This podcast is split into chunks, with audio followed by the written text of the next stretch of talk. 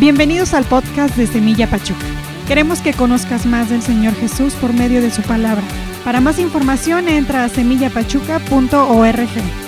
Hola, ¿qué tal? Eh, mi nombre es Felipe Rubio y yo voy a estar enseñando el capítulo de este domingo, eh, que es Juan 19. Entonces, eh, pues solo quisiera empezar poniendo este tiempo en manos de Dios, ¿les parece? Y Señor, pues muchas gracias porque podemos reunirnos alrededor de tu palabra. Te pedimos que sea tu Espíritu Santo el que nos enseñe esta porción, eh, confrontes lo que tengas que confrontar, afirmes lo que tengas que afirmar, pero gracias porque has dejado un testimonio por escrito, Señor. En el nombre de Jesús oramos. Amén. Y pues bueno, eh, retomando un poquito lo que veíamos con eh, Juan 18, pues bueno, Jesús fue llevado ante Pilato. Pilato pues ya accedió a tener una entrevista con él, a ver de quién se trata y él no lo encuentra culpable. Y lo que sí les dice Pilato a los judíos es, ok, yo no lo encuentro culpable, y, pero lo que tienen, tienen, una opción que es eh, soltar a un criminal en esta temporada eh, era la costumbre, ¿no? Que soltaran a un criminal y dijeron, pues bueno, tal vez quieran soltar a este hombre y le dicen, no, más bien suelta a Barrabás, sigamos todo este proceso con Jesús de Nazaret.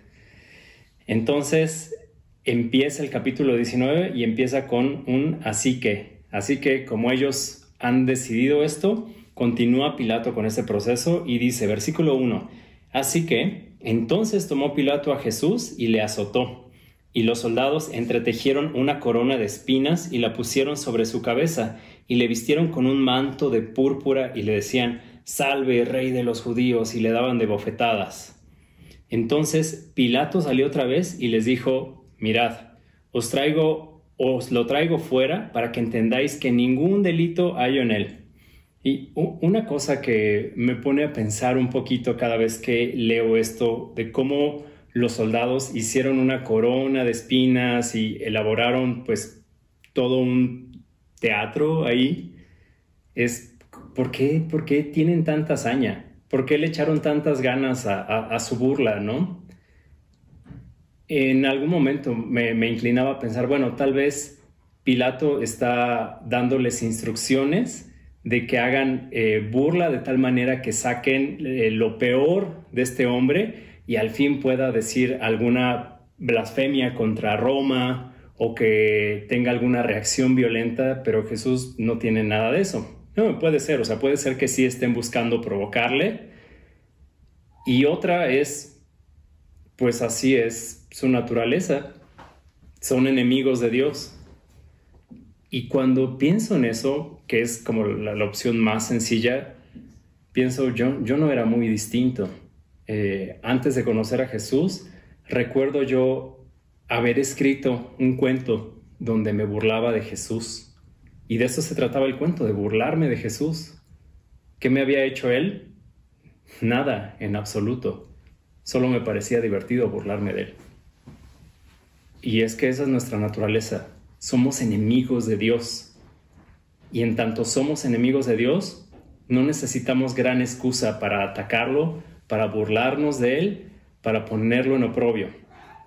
Pero bueno, después de que lo, ridiculizan de esta manera, que lo azotan, lo abofetean, dice que sale Pilato y les dice que eh, pues lo traigo fuera para que entendáis que ningún delito hay, en él.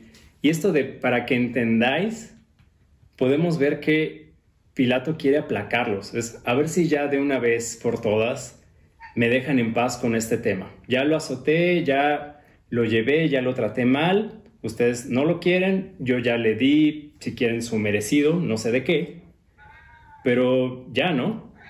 Y ellos dijeron no, ¿no? Versículo 5 dice, y salió Jesús llevando la corona de espinas y el manto de púrpura. Y Pilato les dijo, he aquí el hombre. Esta famosa frase de eche homo.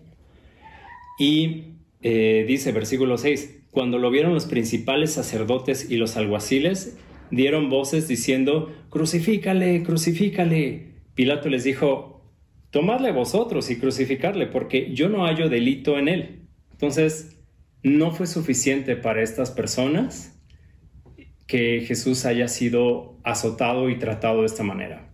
Ellos ya tenían algo en su mente y en su corazón que era que Jesús fuera crucificado. Y el tema es, eh, si te acuerdas, en el versículo 31 del 18, eh, ellos mismos, ah, cuando habían llevado a Jesús a Pilato, dijeron, a nosotros no nos está permitido dar muerte a nadie. Eso era lo que querían hacer. O sea, para ellos sí había justificación de matarle. El tema es que Pilato no quiere hacerlo porque no hay ninguna ley romana que pueda justificar que se crucifique a Jesús. Pero por el lado de los judíos pareciera que sí hay una ley judía que puede justificar que Jesús sea eh, aniquilado porque él se hizo a sí mismo hijo de Dios, como dice aquí adelante.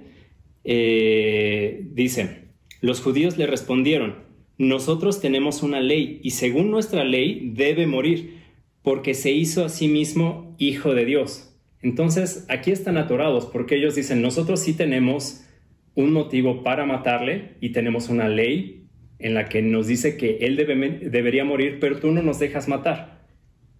Entonces, si nosotros no podemos matarle, entonces tú deberías estar haciendo esa ejecución. Pero él, desde su lado romano, dice, no hay ninguna justificación bajo las leyes romanas en las que este hombre deba morir. Esos son asuntos suyos. Están atorados y nadie aquí parece estar cediendo. Entonces, dice, cuando Pilato oyó decir esto, tuvo más miedo.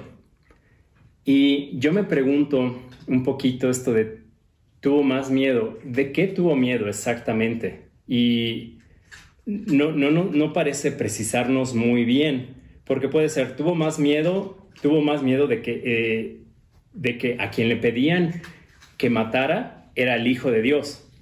Y en Mateo nos cuentan que su esposa eh, le contó a, Pilato que había estado teniendo sueños, que lo había pasado mal eh, y que nada tuviera que ver con este justo.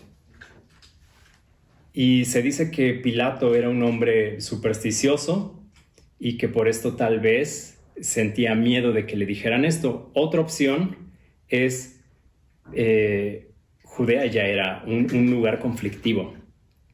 Y entonces, sumar esto a, la carrera de Pilato, quien no llevaba tampoco mucho tiempo eh, gobernando en esa región y sí ya tenía una mala reputación, no iba a sumarle en popularidad. Entonces, podía estar teniendo miedo por esta, eh, pues por, esta idea que es un poco más espiritual, donde tenía miedo de saber que, que se iba a meter con un personaje divino o que estaba teniendo miedo eh, de, pues por un asunto político. Sea cual sea, el miedo no le estaba ayudando y el miedo no le iba a hacer creer, porque a pesar de que puede actuar aparentemente como a favor de Jesús, no está creyendo en él, no le está recibiendo. Y vamos a ver qué hace Pilato. A continuación dice, y entró otra vez en el pretorio y dijo a Jesús, ¿de dónde eres tú? Mas Jesús no le dio respuesta. Y sabes, no es que Pilato no supiera de dónde era Jesús. Eh, en los otros evangelios se nos cuenta que él sí supo que era de Galilea e incluso le mandó con las autoridades de Galilea. Así que no, no, no era un tema de nacionalidad, era más bien como un ¿de dónde saliste? Y Jesús ya le había respondido que su reino no era de este mundo. Pero Pilato no estaba interesado en eso, Pilato no estaba interesado en la verdad espiritual, él ya había manifestado que eso no le interesaba, ¿no? Creo que lo dejó muy claro cuando dice, ¿qué es la verdad? Entonces, simplemente Jesús no respondió, no porque estuviera siendo descortés, grosero o quisiera faltarle el respeto, es que él ya le había dicho de dónde era y Pilato no quería escuchar. Y sabes, Dios no te no te va a revelar algo nuevo a menos que no hayas actuado conforme a lo que ya, a, la verdad que ya te ha revelado. Y entonces Pilato no podía pasar de ahí. Y mira, después eh, nos dice, ¿a mí no me hablas? ¿No sabes que tengo autoridad para crucificarte y que tengo autoridad para soltarte? Y parece que está parece que está tratando de amedrentar a Jesús, pero realmente le está rogando que diga algo. O sea, por si se hubiera quedado un, no sabes que eh, tengo autoridad para crucificarte, dirías, uy, está tratando de ser amenazante. Pero después dice, y que tengo autoridad para soltarte. Realmente lo que quiere es que Jesús diga algo, que le dé un poquito de carnita con qué trabajar para poder decir, le voy a soltar porque me acaba de decir esto. Pero Jesús no lo hace. Respondió Jesús, ninguna autoridad tendrías contra mí si no te, eh, si no te fuese dada desde arriba. Por lo tanto, el que a ti me ha entregado, mayor pecado tiene. Y aquí cuando se está refiriendo a el que a ti me ha entregado, mayor pecado tiene, posiblemente nos está hablando de Caifás, el sumo sacerdote que le acaba de entregar. Y es que si te das cuenta, eh, los judíos, los sacerdotes y las autoridades judías están tratando de utilizar a la autoridad romana como un instrumento para hacer lo que ellos quieren. Y si algo vemos que también está haciendo Jesús aquí es reconocer la autoridad que Dios ha dado de lo alto.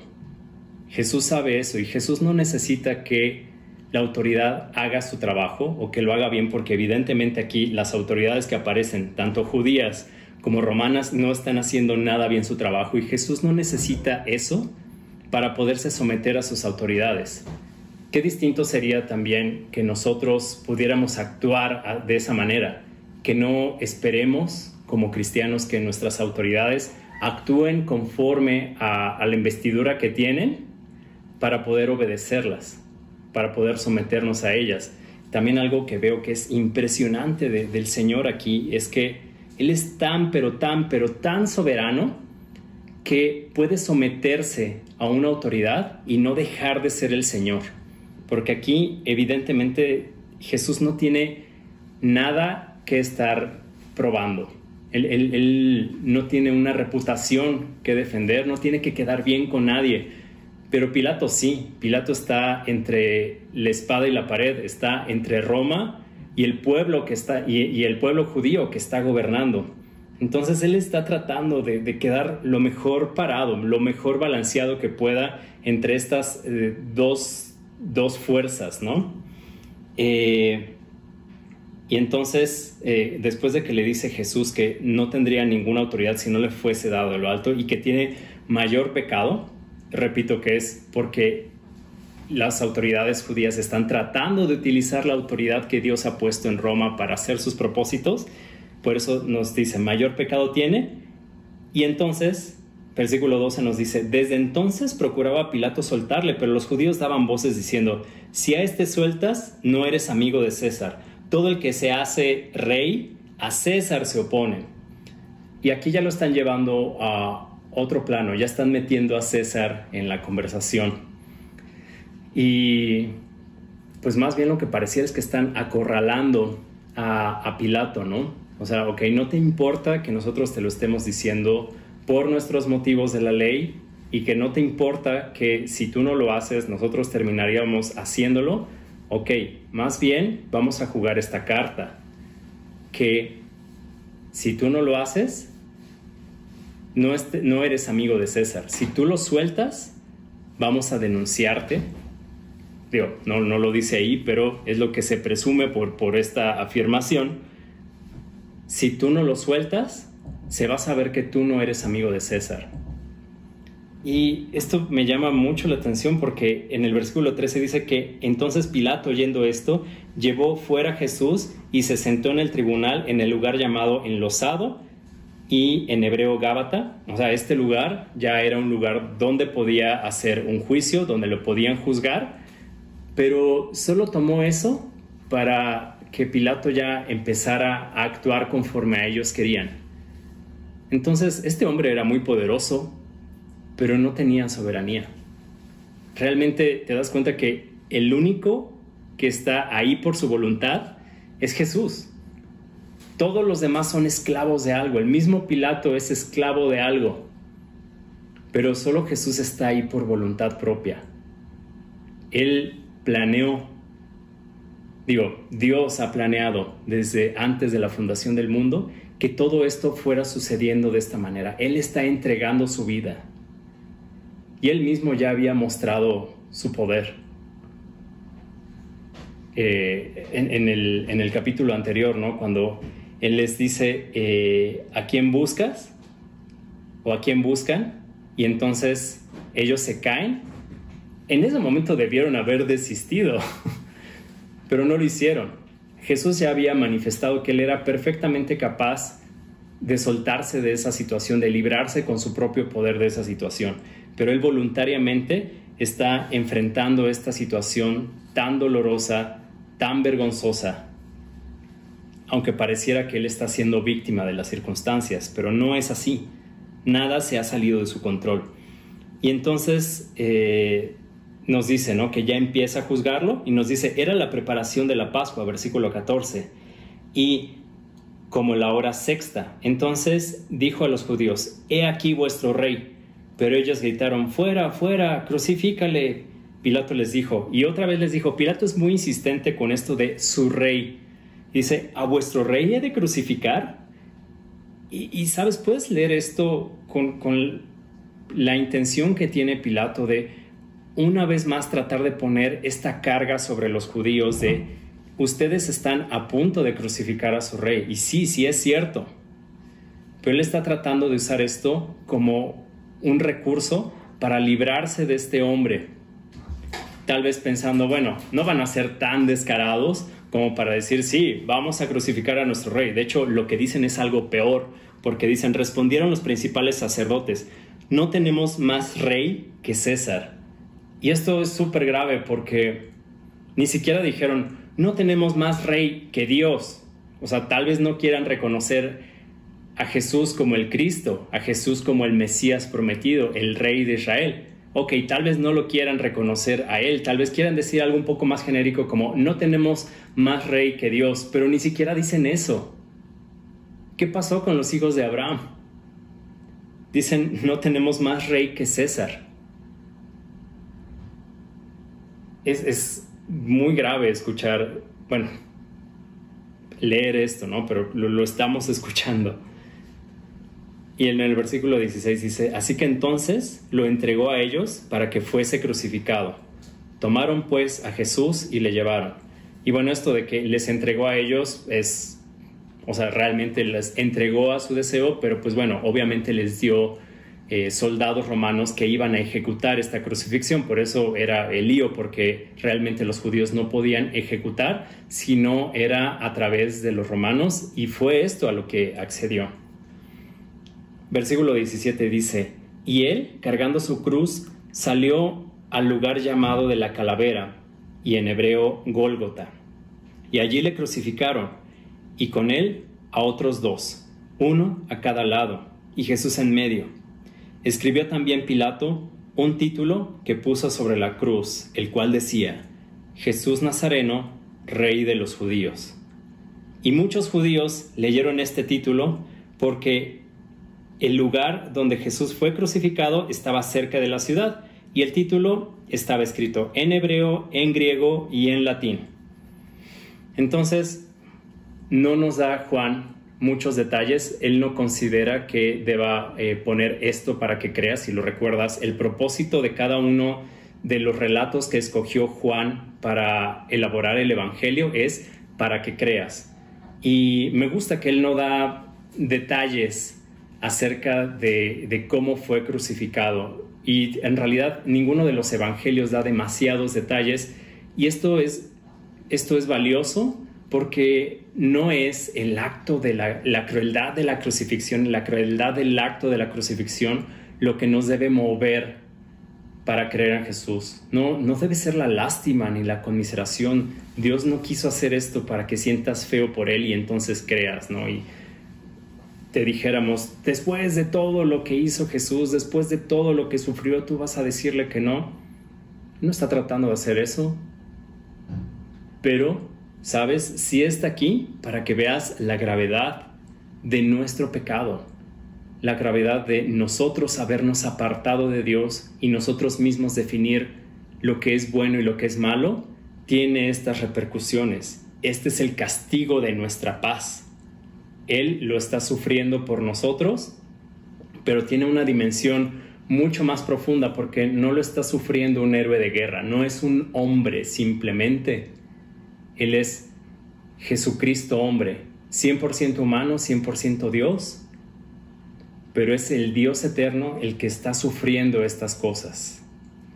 Entonces, no está aquí para que inspire nuestra conmiseración. Eh, y bueno, eh, Juan va un poquito más rápido al decirnos que simplemente fue crucificado, fueron puestos estos ladrones uno a cada lado y nos dice que fue puesto un letrero donde todos podían leer eso y todos los que pasaran, como era la Pascua, estaba pasando personas que eh, hablaban distintos idiomas de distintos lados del imperio, entonces podían leerlo en hebreo, es decir, arameo, pero el arameo utiliza caracteres hebreos, por eso es que dice en hebreo, en griego, que también tiene sus propios caracteres, y en latín, y en todos decía que era el rey de los judíos el que estaba crucificado ahí. Y hay una reflexión eh, muy interesante, bueno, una reflexión, un comentario muy interesante, que nos dice que están eh, representados ahí la lengua, de la, eh, la lengua de la cultura, que sería el griego, la lengua de la religión judía, que es el hebreo, y la lengua de la ley. Entonces, estos tres aspectos de, la vida humana, o por decirlo, del mundo, estaban condenando a Jesús. La religión, el pensamiento y la ley, bueno, más bien la, legislación, ¿no? O sea, la, lengua de la ley, el, latín. Entonces, estos tres aspectos estaban condenando a Cristo y estaban ahí en sus tres lenguas. Me parece muy interesante ese punto de vista. Y podemos ver que no estaban muy conformes con este título que le habían dado, no estaban conformes los judíos, porque dice, y muchos de los judíos que leyeron este título, porque, eh, ah, y muchos de los judíos leyeron este título, porque el lugar donde Jesús fue crucificado estaba cerca de la ciudad y el título estaba escrito en hebreo, en griego y en latín. Dijeron a Pilato, los principales sacerdotes de los judíos, no escribas rey de los judíos, sino el que dijo, soy rey de los judíos. Querían hacer esta distinción porque es no es verdaderamente el rey de los judíos, es el que decía que era eso. Pilato ya estaba harto de esta situación, o sea, yo lo puedo ver decir, ya, ya por favor no estén molestando con esto, ya hicieron lo que querían hacer y lo que yo escribí es todo lo que quería escribir. Y pues sí, o sea, ¿qué, podía, qué podía escribir el gobierno romano acerca del delito de este hombre?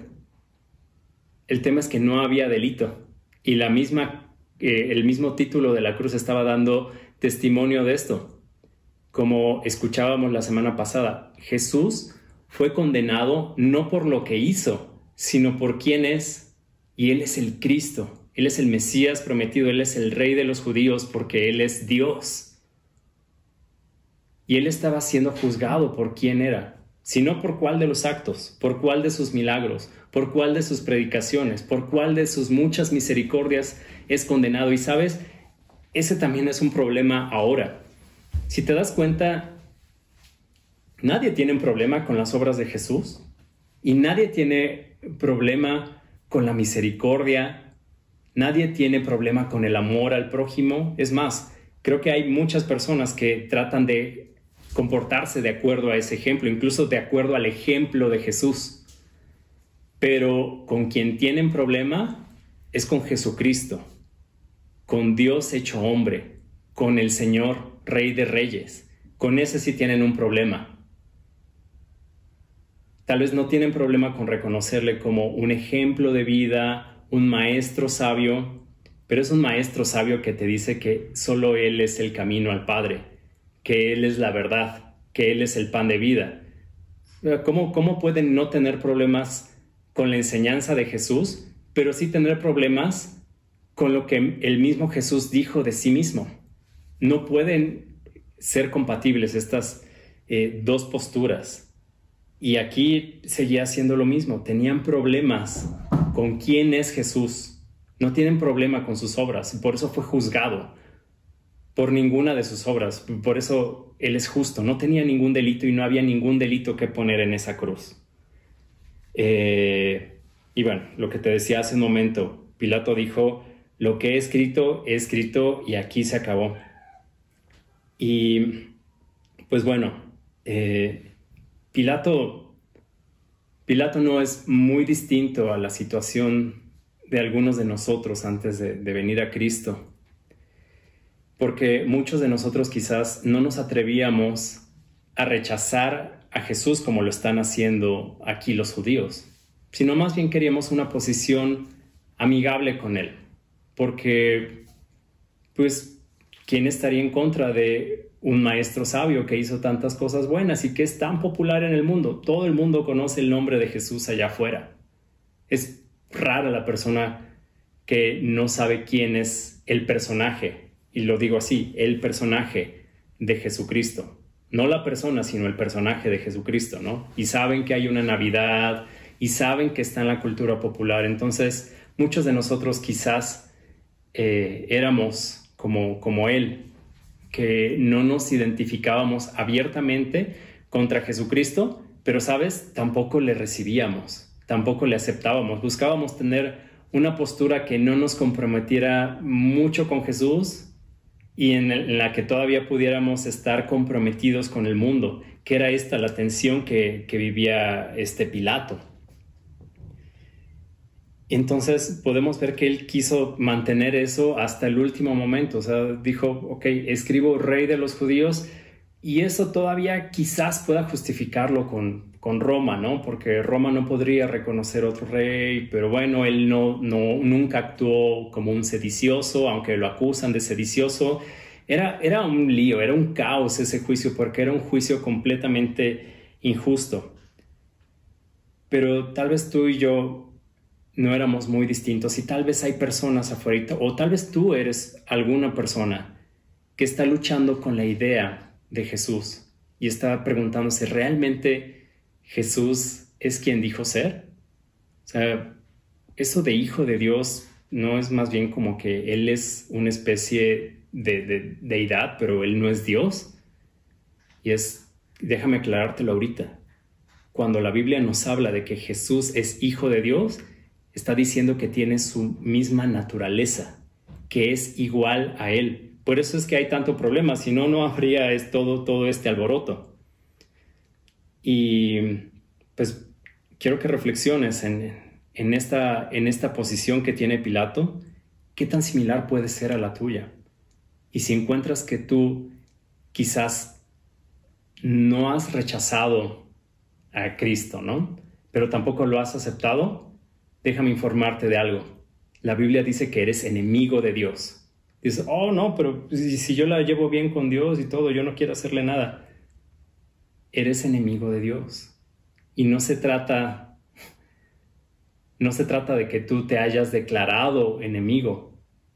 Es que tu pecado, tu naturaleza de pecador, te hace enemigo de Dios. Pero bueno, continuemos porque muy pronto veremos cuál es la respuesta a esta situación que tú tienes y que también guardaba Pilato, esa de enemigo de Dios. Y por mucho que trata de ponerse en una situación neutral, no puede quitarse el ser enemigo de Dios. Versículo 23 dice, cuando los soldados hubieron crucificado a Jesús, tomaron sus vestidos e hicieron cuatro partes, una para cada soldado. Tomaron también su túnica, la cual era sin costura, de un solo tejido de arriba abajo. Entonces dijeron entre sí, no la apartamos, sino echemos suertes eh, sobre ella para ver de quién será. Esto fue para que se cumpliese la escritura que dice, repartieron entre sí mis vestidos y sobre mi ropa echaron suertes. Y así lo hicieron los soldados. Estaban junto a la cruz de Jesús su madre y la hermana de su madre, María, mujer de Cleofas, y María Magdalena. Cuando vio Jesús a su madre y al discípulo a quien él amaba, que estaba presente, dijo a su madre, Mujer, he ahí tu hijo. Después dijo al discípulo, He ahí tu madre. Y desde aquella hora el discípulo la recibió en su casa. Y bueno, eh, otra vez quisiera recordarte que el Evangelio de Juan es una selección de relatos para que creas. Y esto eh, a veces se puede ver más, se puede ver un poco más claramente cuando dices, bueno, si estas son respuestas que está dando Juan, si dije Juan hace rato, sí, pero no, no, dije Pablo, porque a veces tengo la costumbre de decir Pablo cuando es cualquier otro personaje.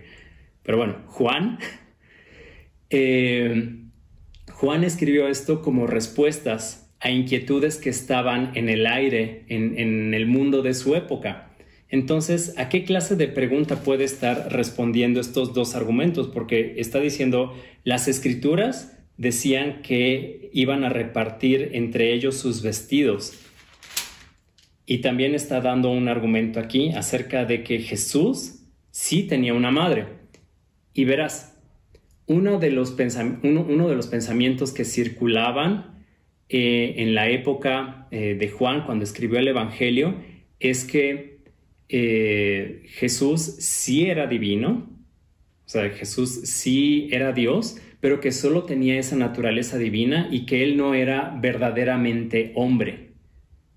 Y esto era, es, eso es una herejía, eso no es cierto. Jesús es 100% hombre y es 100% Dios, porque si no fuera 100% hombre, no hubiera podido tomar nuestro lugar para morir por nuestros pecados, como lo veremos más adelante.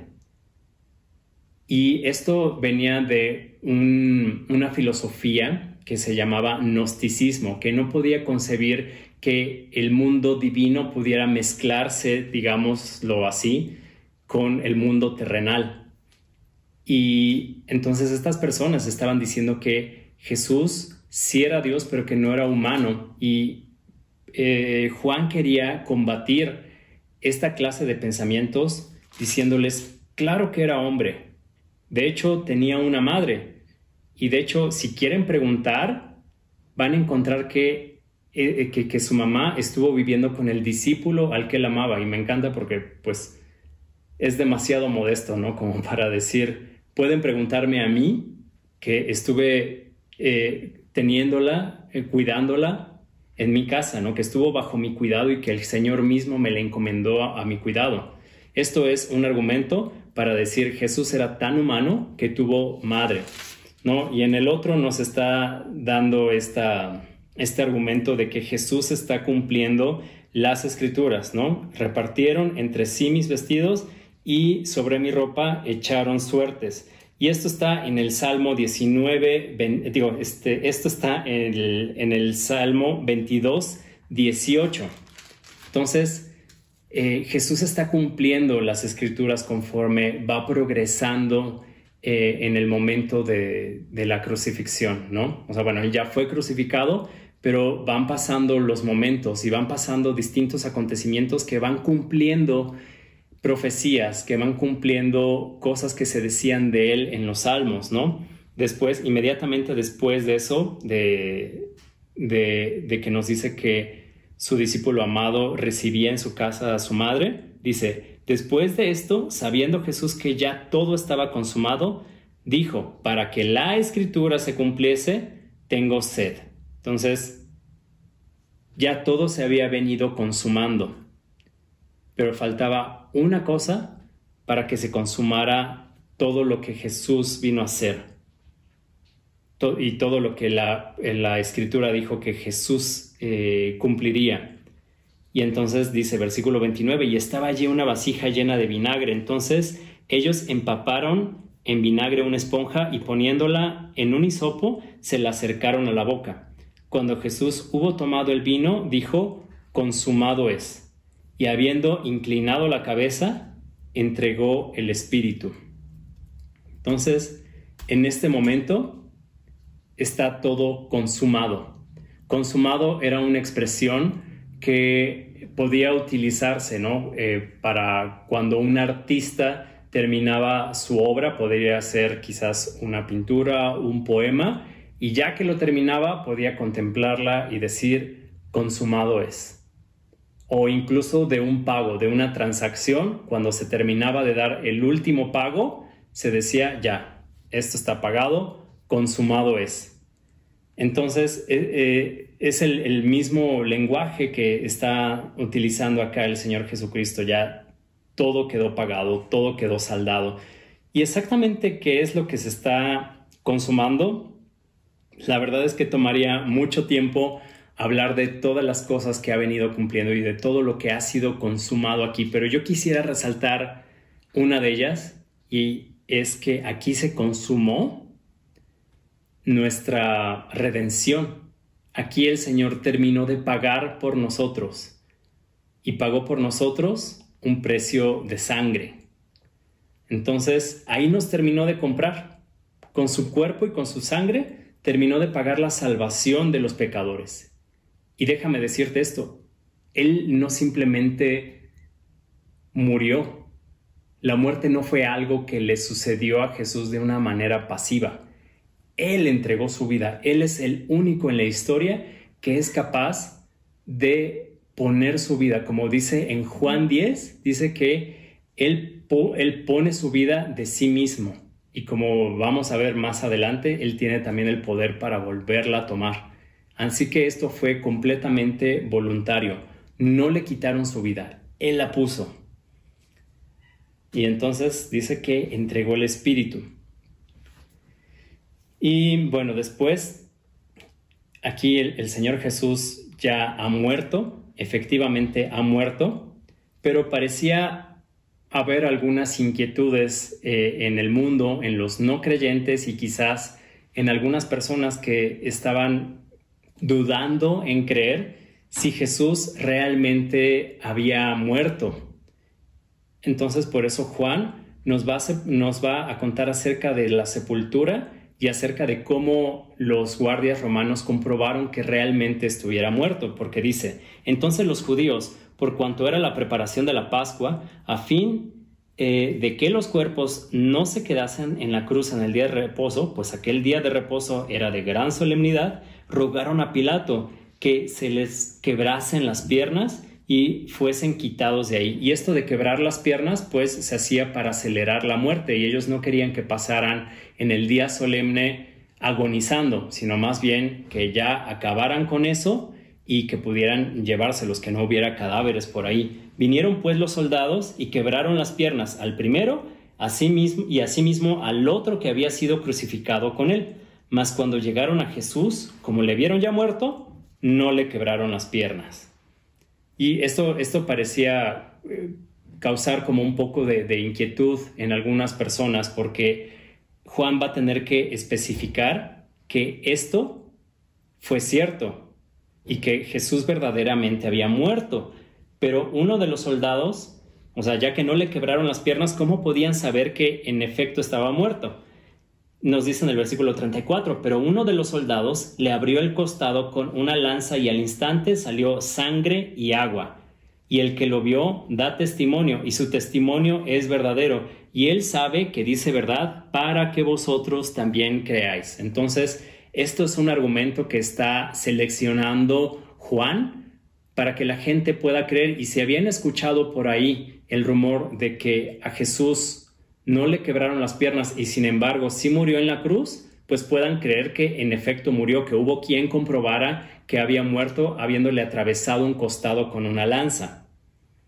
Eh, entonces, pues bueno, continuamos y tal vez la pregunta por ahí hubiera sido, ok, sí murió, pero ¿quién lo vio, quién lo vio enterrado? ¿Quién lo vio sepultado? ¿Quién estuvo ahí? Y entonces aquí hay otro argumento.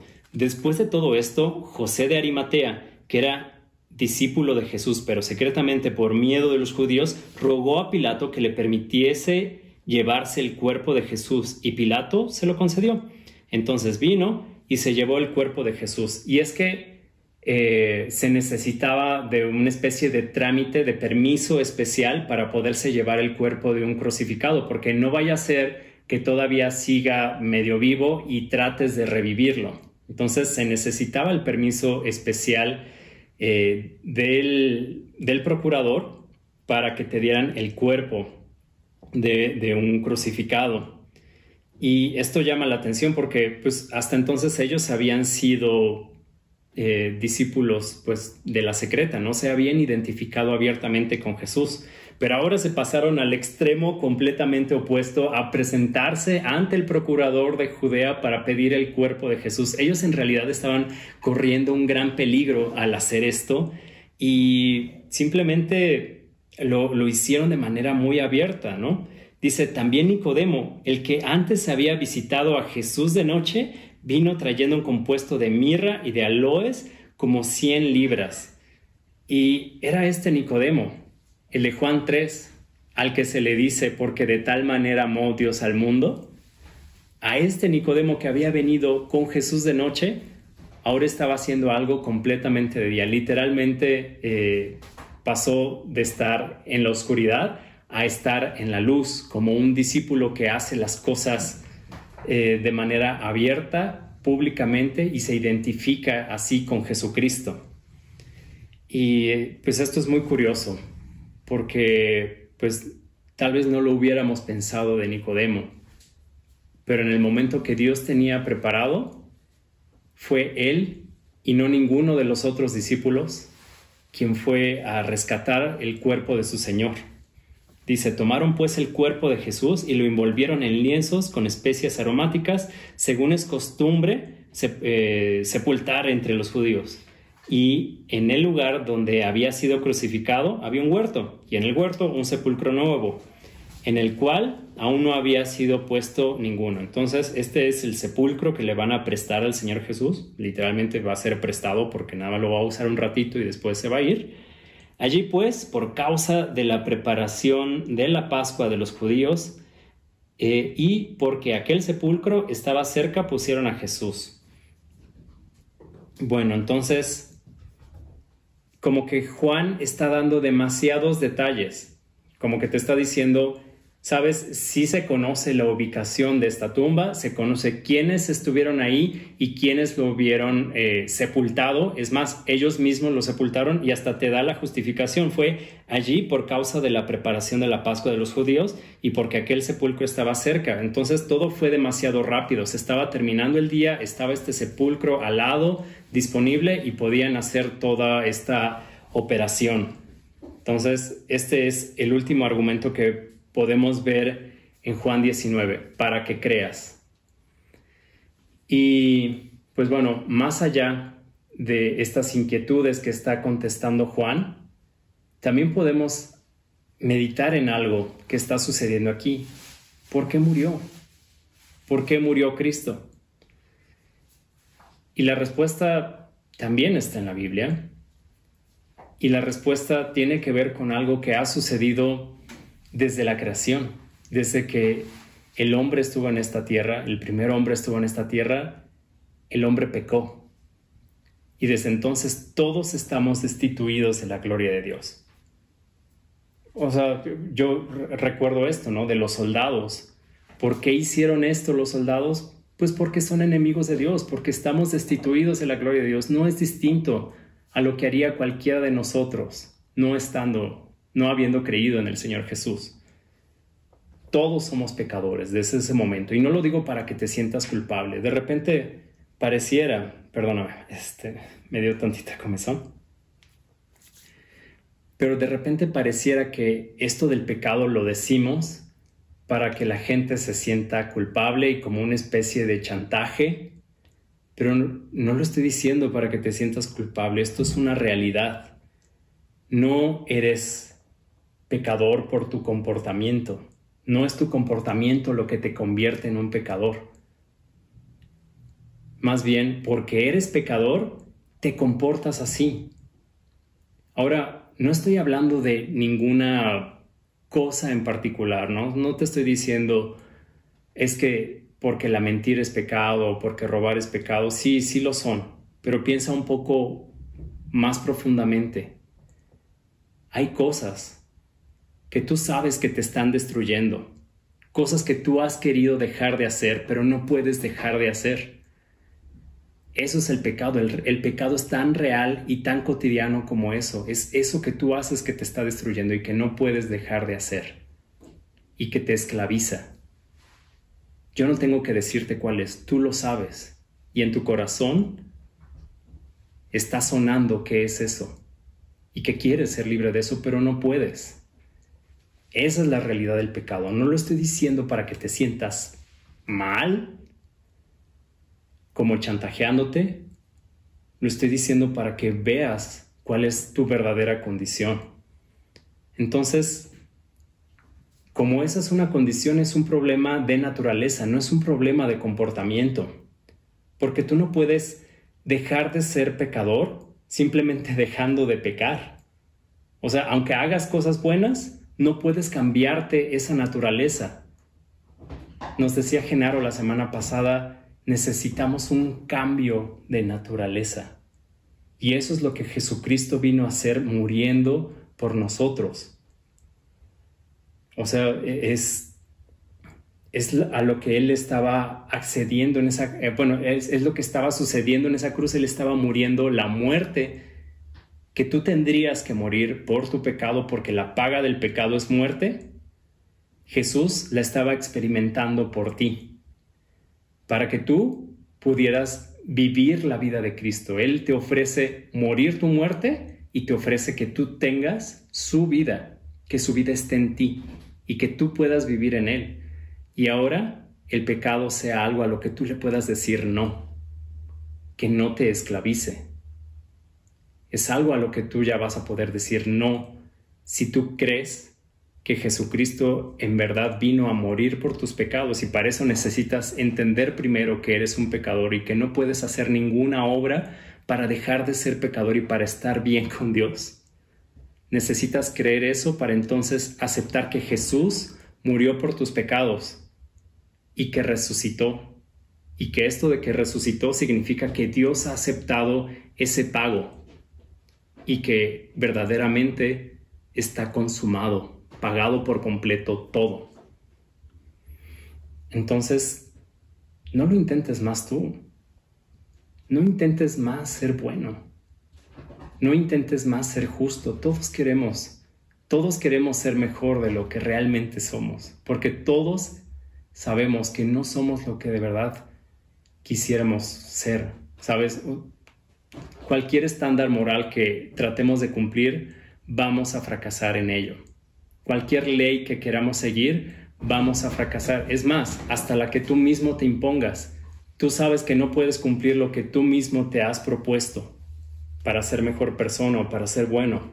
No puedes pagar por tu propia vida y satisfacer esa perfecta justicia de Dios. Entonces, ¿cómo puedes estar a salvo de esa perfecta justicia de Dios? Solo en Dios mismo. Y Jesús siendo Dios encarnado, en un solo sacrificio, Él sí puede pagar por tu vida. Porque su vida es una vida justa y es una vida perfecta, es una vida eterna. Y esa vida eterna es la que tú necesitas para poder de verdad estar vivo y para poder estar bien con Dios. Así que yo te ruego que si estás entendiendo esto en este momento, simplemente le creas a Jesús. Yo sé que tal vez hay cosas, que tal vez batallas, que no te hacen sentido acerca de la Biblia, pero si hoy estás escuchando esto y te hace sentido que eres pecador y que lo que necesitas es un cambio de naturaleza, si estás entendiendo esto y estás entendiendo que Jesús te está ofreciendo esta nueva vida, yo te suplico, acéptalo. Simplemente cree, no tienes que hacer nada más. Cree en el Señor Jesucristo cree que murió por tus pecados y que Él resucitó, y entonces tendrás vida eterna. Si has creído esto, te invito a que ores conmigo, que por primera vez te dirijas al Señor, te dirijas a Dios sabiendo que Dios te escucha y le confieses esto, que crees en Él y que estás arrepentido. Y yo te voy a ayudar a hacer esta oración. Y si tú ya has creído en el Señor Jesucristo, pues te invito a que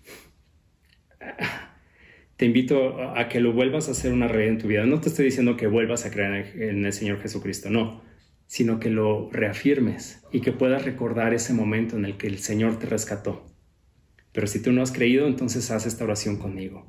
Señor Jesús, hoy vengo ante ti entendiendo que yo soy pecador y que mi naturaleza es la naturaleza de pecador, que yo no puedo hacer nada para cambiar esa naturaleza. Y estoy arrepentido, yo ya no quiero ser igual, pero reconozco que yo solo no puedo cambiarme. Ven a mi vida, cambia mi corazón, cambia mi mente, cambia todo lo que soy.